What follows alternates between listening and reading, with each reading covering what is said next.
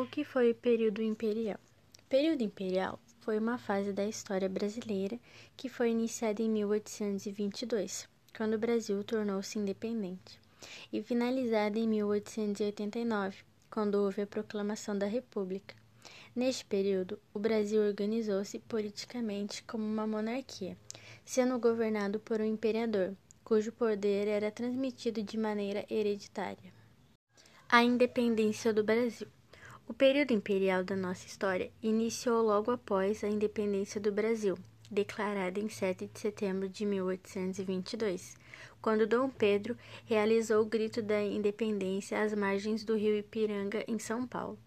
Esse, no entanto, é apenas o final de um processo iniciado em 1808, quando a família real portuguesa mudou-se para o Brasil, dando início ao período joanino. A mudança da família real portuguesa aconteceu na virada de 1807 para 1808, quando Portugal foi invadido pelas tropas napoleônicas. Com isso, a família real estabeleceu-se no Rio de Janeiro e iniciou uma série de transformações que colocaram o Brasil em um novo patamar, responsável por antecipar nossa independência. Apesar disso, o ponto de partida para a independência do Brasil ocorreu apenas em 1820, quando foi iniciada em Portugal a Revolução Liberal do Porto. Nessa revolução, a burguesia portuguesa reivindicava o retorno do rei Dom João IV para Portugal e exigia a revogação das medidas que garantiam maior liberdade econômica ao Brasil. As exigências de Portugal foram enxergadas no Brasil como uma tentativa de recolonizar o país e de impedir o desenvolvimento econômico que estava em curso. A partir daí, surgiu uma insatisfação dos brasileiros em relação a Portugal, dando início ao processo de independência do Brasil, liderado por Dom Pedro, nomeado por seu pai como regente do país. Os desgastes nas relações entre Brasil e Portugal fizeram com que Dom Pedro proclamasse a independência do Brasil. O nosso país, então, converteu-se em uma monarquia e Dom Pedro foi coroado imperador, tornando-se Dom Pedro I. O período imperial do Brasil é dividido em três fases. O primeiro dele é o Primeiro Reinado, que vai de 1822 a 1831. O primeiro reinado foi o período em que o país foi governado por Dom Pedro I, filho de Dom João IV e regente do Brasil até sua independência. O primeiro reinado ficou marcado pelos atritos entre Dom Pedro I e grupos políticos do Brasil, pelo autoritarismo e pela sua incompetência na administração do país. Com a independência, determinadas regiões do país, como Pará e Maranhão, permaneceram fiéis a Portugal, desencadeando uma guerra no país. Com o fim da Guerra de Independência, era necessário garantir que Portugal reconhecesse a independência brasileira.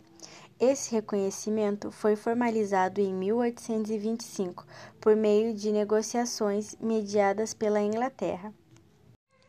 A outorga da Constituição de 1824 foi o exemplo mais claro de autoritarismo que marcou o seu reinado de Dom Pedro I. Seu governo também foi marcado por decisões equivocadas, como a Guerra da Cisplatina, que destruiu nossa economia, e por rebeliões que demonstravam a fraqueza do governo no comando do Brasil. Pressionado por diversos grupos insatisfeitos, Dom Pedro I renunciou ao trono em 1831 em favor de seu filho. O filho de Dom Pedro I, porém, não tinha idade para assumir o Brasil. Assim, iniciou-se um período de transição, em que o país foi governado por regentes até que o futuro imperador tivesse idade mínima para assumir o país, 18 anos, conforme estipulava a Constituição de 1824. Este período de transição ficou conhecido como período regencial. Período regencial. Regentes eleitos governaram o Brasil durante o período regencial, fase que ficou marcada pelas disputas entre os parlamentares brasileiros e por rebeliões províncias. Período regencial. Regentes eleitos governaram o Brasil durante o período regencial, fase que ficou marcada pelas disputas entre os parlamentares brasileiros e por rebeliões províncias. Ao longo deste período aconteceram rebeliões, como a Cabanagem, Balaiada, Sabinada, Revolta dos Males e a Revolução Ferroupilha. O período das regências teve fim com o golpe da maioridade, no qual os políticos brasileiros anteciparam a maioridade de Pedro de Alcântara, para que ele pudesse ser coroado imperador do Brasil com 14 anos de idade. Este golpe parlamentar aconteceu em 1840, dando início ao Segundo Reinado. O Segundo Reinado. O Segundo Reinado, período em que Dom Pedro II foi imperador do Brasil, estendeu-se de 1840 a 1889. O reinado de Dom Pedro II pode ser dividido em diversas fases. Um período inicial de consolidação, seguido por uma fase de auge e, por fim, um estágio de decadência. A campanha abolicionista seguiu um longo percurso e foi um dos grandes acontecimentos que marcaram o segundo reinado. Quando Dom Pedro II assumiu a presidência, o Brasil era pressionado pela Inglaterra a proibir o tráfico de escravos da África. Com a proibição do tráfico em 1850, a monarquia iniciou uma transição bem lenta até a abolição do trabalho escravo do país, em 1888, durante os momentos finais de monarquia brasileira.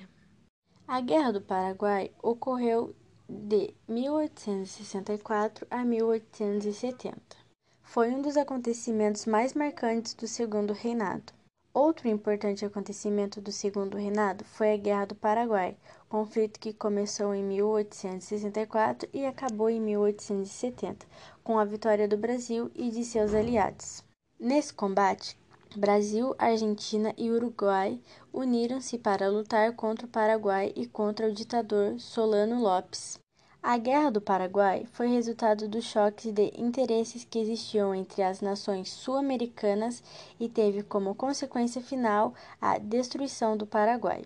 Para o Brasil, as grandes consequências foram o enfraquecimento da monarquia e a instauração de uma forte crise econômica no país. A proclamação da República aconteceu em 15 de novembro de 1889, quando foi organizado um golpe militar para destruir o gabinete ministerial ocupado pelo Visconde de Ouro Preto. A destruição do gabinete e as articulações políticas levaram José do Patrocínio a proclamar a República. Dom Pedro II e a família real partiram então para a Europa em exílio. Política e trabalho. Nos primeiros anos de monarquia, a vida política do Brasil se concentrava-se em, em torno de três grupos políticos: liberais moderados, liberais exaltados e restauradores, cada um com suas próprias convicções políticas. Durante o primeiro reinado e o período regencial, esses grupos converteram-se em dois, liberais e conservadores, os quais controlaram nossa política no segundo reinado. Havia muitas tensões políticas no país envolvendo diferentes questões. Existiam os federalistas que defendiam maior autonomia para as províncias, enquanto outros defendiam a centralização do poder para que as províncias não tivessem autonomia. Alguns eram monarquistas, enquanto outros eram republicanos e etc. A disputa entre liberais e conservadores pelo poder no parlamento, por meio do gabinete ministral, deixava nossa política bastante instável.